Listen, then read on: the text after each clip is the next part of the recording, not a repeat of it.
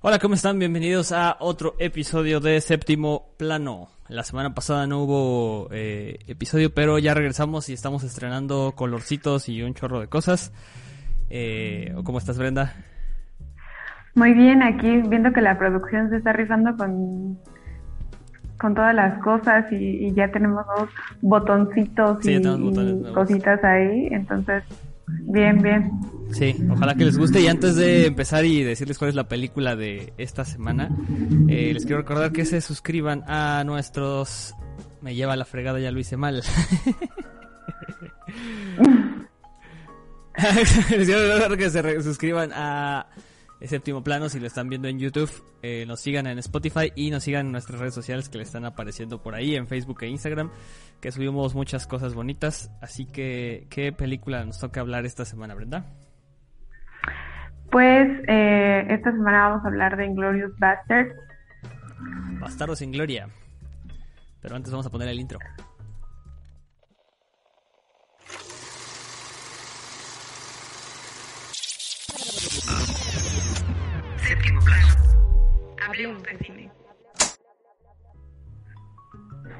Así que vamos a hablar de Bastardo sin Gloria. Esta es una película de 2009 del director Quentin Tarantino. Eh, si algún desubicado no la ha visto, tienen que verla porque es esos clásicos modernos de cine que ya se han vuelto eh, famosísimos y películas de culto. Esta, esta película igual es de, un guion de Quentin Tarantino. Y el cast está muy extenso y muy bueno, así que lo voy a tratar de leer sin equivocarme. Ahí va de corrido. Brad Pitt, Christoph Waltz, Diane Kruger, Michael Fassbender, Melanie Laurent, ya me equivoqué, eh, y Daniel Bros, entre muchos otros. Igual sale eh, Mike Myers, no confundir con el asesino de la película de Halloween. Este es Mike Myers, el comediante, el que hace la voz de Shrek y pues, él sale también ahí en un pedacito de la película. Así es, pues esta película se trata eh, de... Este tipo de películas se llaman ucronía porque te relatan eh, parte de la historia, pero con, con, otro, con otra forma alterna, digamos. Eh, no sucedió eso, pero como que se le da otro giro a la historia, pero sí sucedió el hecho de los nazis, que realmente eso es en lo que versa la, película, habla de los nazis y de cómo cada grupo eh, está queriendo acabar con ellos y sobre todo pues con Hitler y, cómo se va dando esto. Lo que tiene Tarantino es que siempre divide eh, en capítulos, por así decirlo, sus películas entonces en cada capítulo te muestra una historia diferente, pero al final pues todos siempre llegan a, juntarse todos estos capítulos. Y eh, bueno, pues como dice Alejandro, si algún perdido no la ha visto, eh, está súper recomendada, creo que es una de mis favoritas, tenía como de, de Alejandro y, y, no, no sigue, no pierde ese toque que siempre le pone Tarantino como de de que humor pesado y te hace reír y sangre y violencia y cosas que a todos nos gusta ver, ¿no? Al menos a mí. Sí, eh, yo, bueno, yo quiero decir que esta película es de mis favoritas y es una película que tengo mucho cariño porque este recuerdo haberla visto de, muy, de chiquito en TNT, ahí sentadito en la sala eh, y esta fue la primera película, la primera vez que vi una película y dije, este, órales, esto, o sea, así tienen que verse o así tienen que ser las este las películas. Entonces esta es la primera vez que, creo que vi una, una, gran película y ya de ahí pues ya uno se va enamorando de, de, un chorro de cosas ya más profundas. Es como la entrada es como este como tu como la droga de inicio. es el, brownie que te es el brownie de, de, un viaje de cuatro días. Exacto. Tarantino te abre eh, puertas a drogas más grandes a drogas más duras Sí, sí, es lo que eh, ya habíamos hablado, ya habíamos comentado. Por ejemplo, tú pues dices esa, yo creo que una de las que obviamente a todos nos gusta y hemos visto y es verdad que, que pues nos ha como que hecho em, darnos cuenta de que hay otro tipo de cine y que hay otro tipo de películas, eh, pues fue Pulp Fiction para la mayoría. Que esta película pues es una película de culto que ya en algún momento también hablaremos de ella y, te das cuenta, como dices, sí hay otro tipo de cine, ¿no? Y, dices, ¿qué, es esto que estoy viendo? A mí la que más disfruto ver, aparte de Bastardo sin Gloria, eh, también es Kill Bill. Me encanta Kill Bill, puedo verla mil veces y no me puedo aburrir de ella. Y también este Bastardo sin Gloria. Entonces sí, es como que digo, no. Y, y porque muchos dicen siempre, ¿no? Este, ay, que no se, no se saben otros más que Tarantino. Yo creo que eso es de cajón, ¿no? O sea, todo el mundo le gusta precisamente por eso, porque en algún momento te hace entrar a, ver otro tipo de al, mundo de las películas de como de niño grande, ¿no? O sea, este ya es este como las películas Sí, o sea, no es el mejor director. No. Pero sí influye bastante en ti.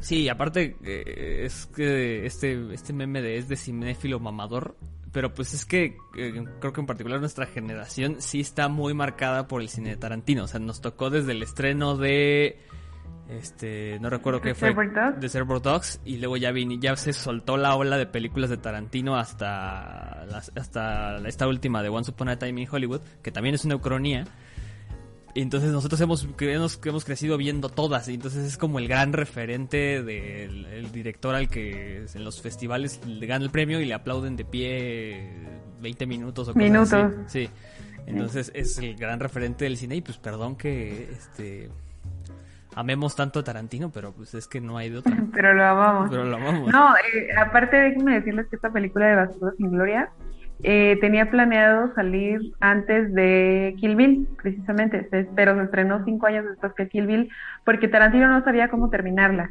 Entonces, eh, creo que me parece que le ayudó esta persona que se llama Eli Roth ah, un poco a terminar el final y fue por eso que salió después de Kill Bill. Y antes de seguir adulando a Quentin Tarantino, eh, el otro día estaba escuchando por ahí que, que resulta, y resalta. fíjate cómo son las cosas, resulta y resalta que Tarantino escribió el guion, me parece, de Reservoir Dogs con un amigo según dicen las malas lenguas, y ya saben cómo es el chisme, este, que el que tenía el talento era el amigo. Ah, claro, sí.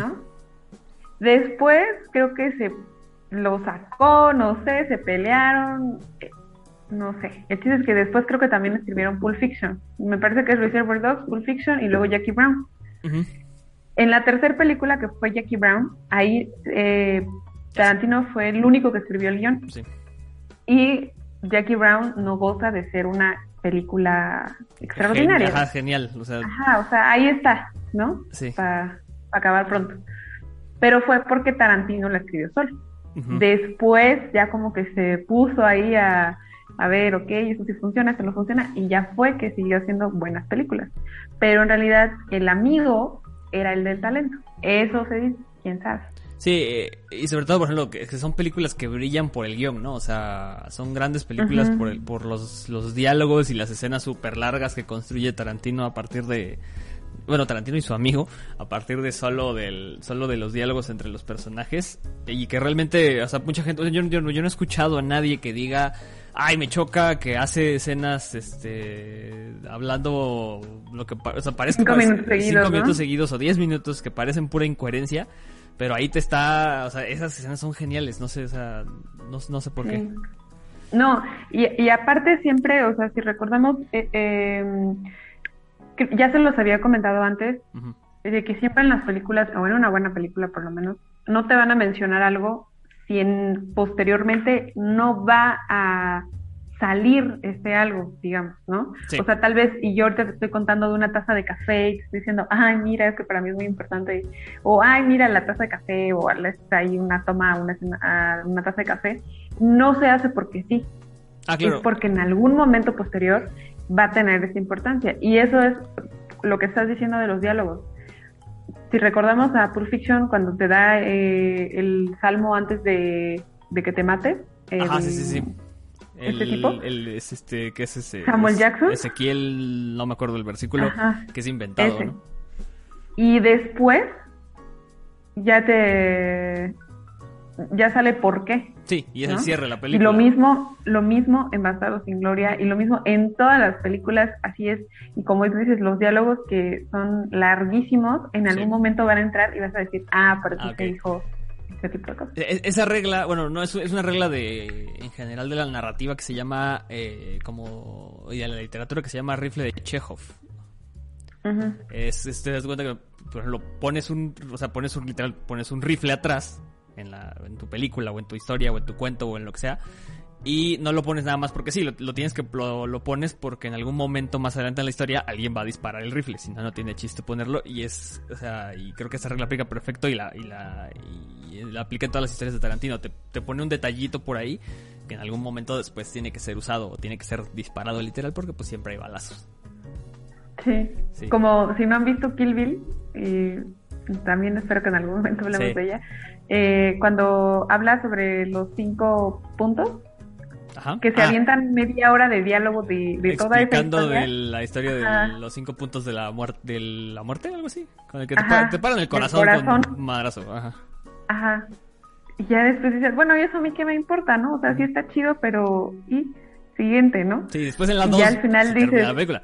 Ah. Para eso servía, ándale, eso es un, Ujú, eso es un rifle, razón. eso es un rifle de Chekhov.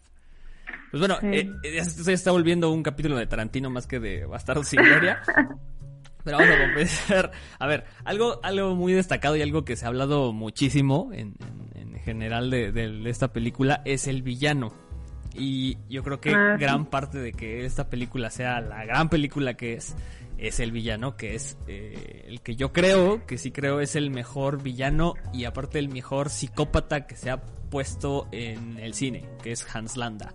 El coronel Hans Landa, que es un coronel de la de la SS, de, de este, del ejército, del ejército nazi, y que se literalmente se dedica a cazar judíos y su trabajo, y el güey lo disfruta cañón, lo que te lo plantean desde la primera escena, y es un loco que disfruta cazar y matar gente. Ento- pe- y, pero es un personaje muy complejo, es, es, este, porque digo, no es un clásico villano que, que se ríe como malo y, y disfruta ser malo y ya, sino este, este güey disfruta, eh, ahora sí que disfruta muy cañón su, su, su horrible trabajo. Y aparte es carismático, es divertido, es extremadamente inteligente. Y no, esto no hubiera sido posible sin Christoph Waltz. Sí, de hecho, el que tenía, mm, y gracias a Dios, ¿no? Este, el que iba a hacer ese papel eh, iba a ser Leonardo DiCaprio. Sí. Habían considerado a Leo DiCaprio para, para ese y para el papel de Brad Pitt iba a salir, y gracias a Dios no salió, eh, Adam Sandler, lo tenían Ah, considerado ese sí, Adam ese sí hubiera Sandler estado para ser, feo. Para ser el, el Es que ¿Cómo- con el Aldo? Rain. El Aldo Rain. Aldo Ajá. Aldo Rain estaba él. Sí, eh, bueno, que no sé qué no sé qué piensas tú, pero yo creo que si hubiera sido Leo DiCaprio, este, el coronel Hans Landa, que es el malo, no sé qué tan mal hubiera salido. O sea, creo que no hubiera salido igual definitivamente, pero después, por ejemplo, en una en otra película de Tarantino, eh, este Leonardo DiCaprio hace al malo en, en este en Django Unchained y él hace al malo y no lo hace nada mal, igual es, es, es cabrón. No, pero es que es por el tipo de personaje. O sea, siento que sí, por ejemplo, eh, tipo Lobo de Wall Street, Ajá, está bien ese, ese personaje como extravagante, como alocado. sí. Y mientras que Hans Landa le quedaba perfecto a Christoph Waltz, porque ya es una persona mayor, es una persona más grande que, que Leonardo DiCaprio, Ajá. y sí se le creía, o sea, de que pues era una persona súper experta y que ya venía así de, un súper coronel y todo eso, entonces sí le quedaba más su papel de malo. Sí, claro, aparte tenía la gran ventaja de que Christoph Waltz sí es alemán. Exacto. No, y otra cosa, eh, déjenme decirles, no sé si sabían, pero lo que es Christoph Waltz y Frederick Soler, que no me acuerdo de su nombre real, pero Frederick Soler es el que sale ahí del soldado que lo están conmemorando por no sé qué tanto. Sí, porque es, la, es su película, ¿no? Eh, Ajá, este. mm, Ellos dos hicieron su doblaje, son políglotas, son- ¿cómo se llama? Sí. Hicieron su doblaje en inglés, en alemán, en francés, en español y me parece que en italiano. Asu. Entonces, está súper padre eso porque muchas veces escuchas, yo no soy una persona que sepa mucho inglés, pero no me gusta escuchar las voces eh, En como el doblaje porque como que siento que pierde mucho. entonces prefiero verlas subtituladas. Y, saber que, que, tuvimos esa oportunidad, entonces digo, bueno, no, pues, está padre. O que en tu idioma, ajá, o que en tu idioma se dé esa oportunidad, pues no, pues La, lo hace aún más padre. Y otro dato curioso que, que les cuento es que la película falsa que sale dentro de eh, Bastardo sin Gloria la hizo Eli Roth, que es este mi novio, el oso judío. Ah, sí, cierto. Y él, él también es productor y, No, es, director, es director, ¿no? Es director y también tuvo que subir, me parece que 15 kilos para ese papel o 25, no me acuerdo, uno de los dos, pero tuvo que subir eh, de peso para el papel de el oso judío. Sí, que también es una de las mejores escenas de, toda la película. Entonces, eh, bueno, aparte de, bueno, aparte de que hizo la película, de hecho, esa, podría ser este, nuestra primera recomendación para, eh, ¿cómo se llama? Para, para estrenar nuestra cortinilla.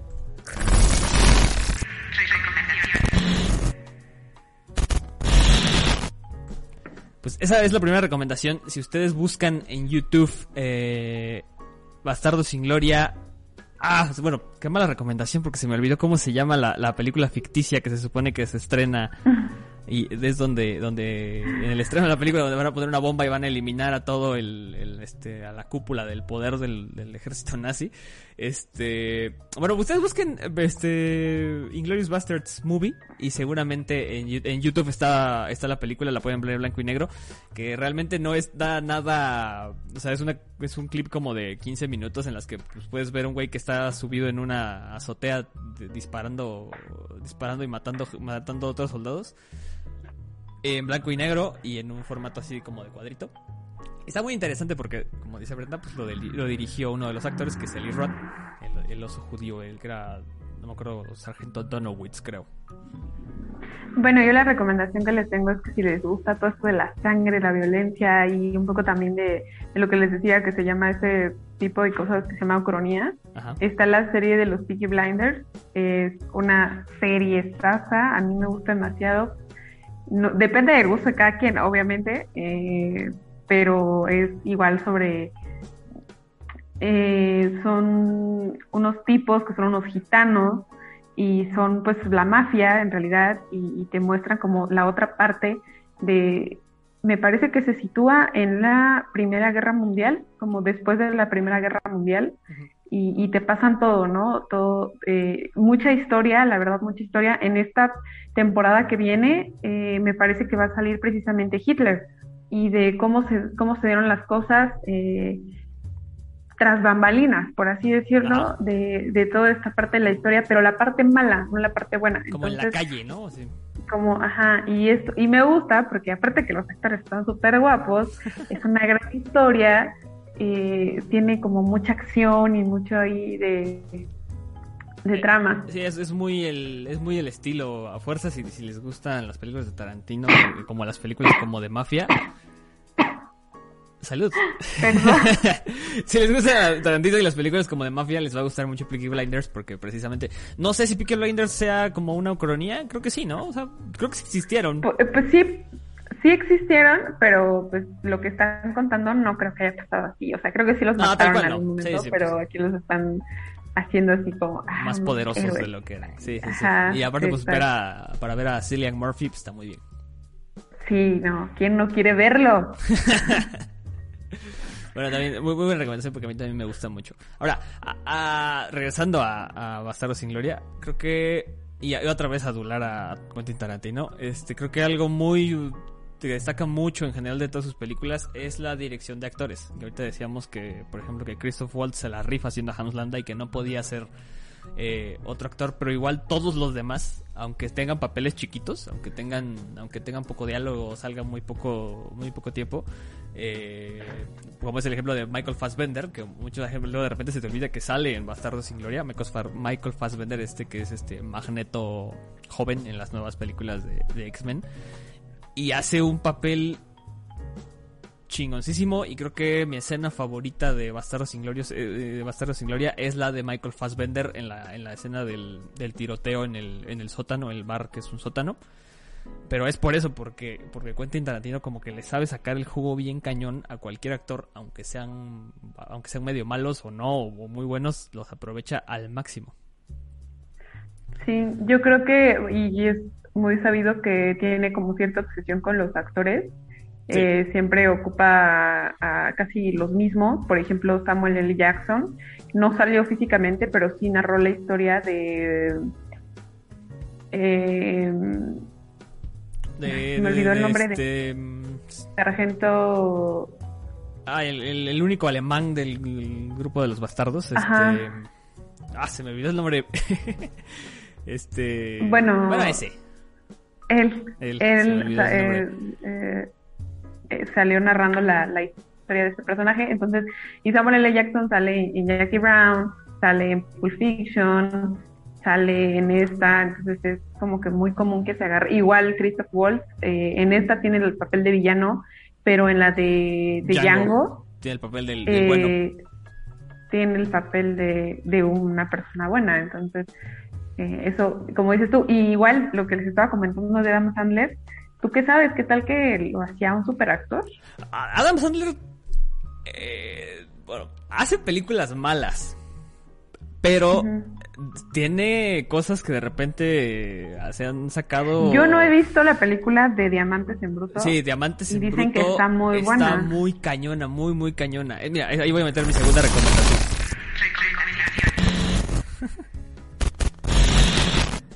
Esa no tiene nada que ver, se me ocurrió de la nada, pero esa película de Diamantes en Bruto de Adam Sandler está muy, muy, muy buena. O sea, no tienen ni idea de lo, de lo, digo, para los parámetros de Adam Sandler, de lo buena que está esa película. Está en Netflix, si tienen un ratito, échensela porque la verdad sí vale mucho la pena.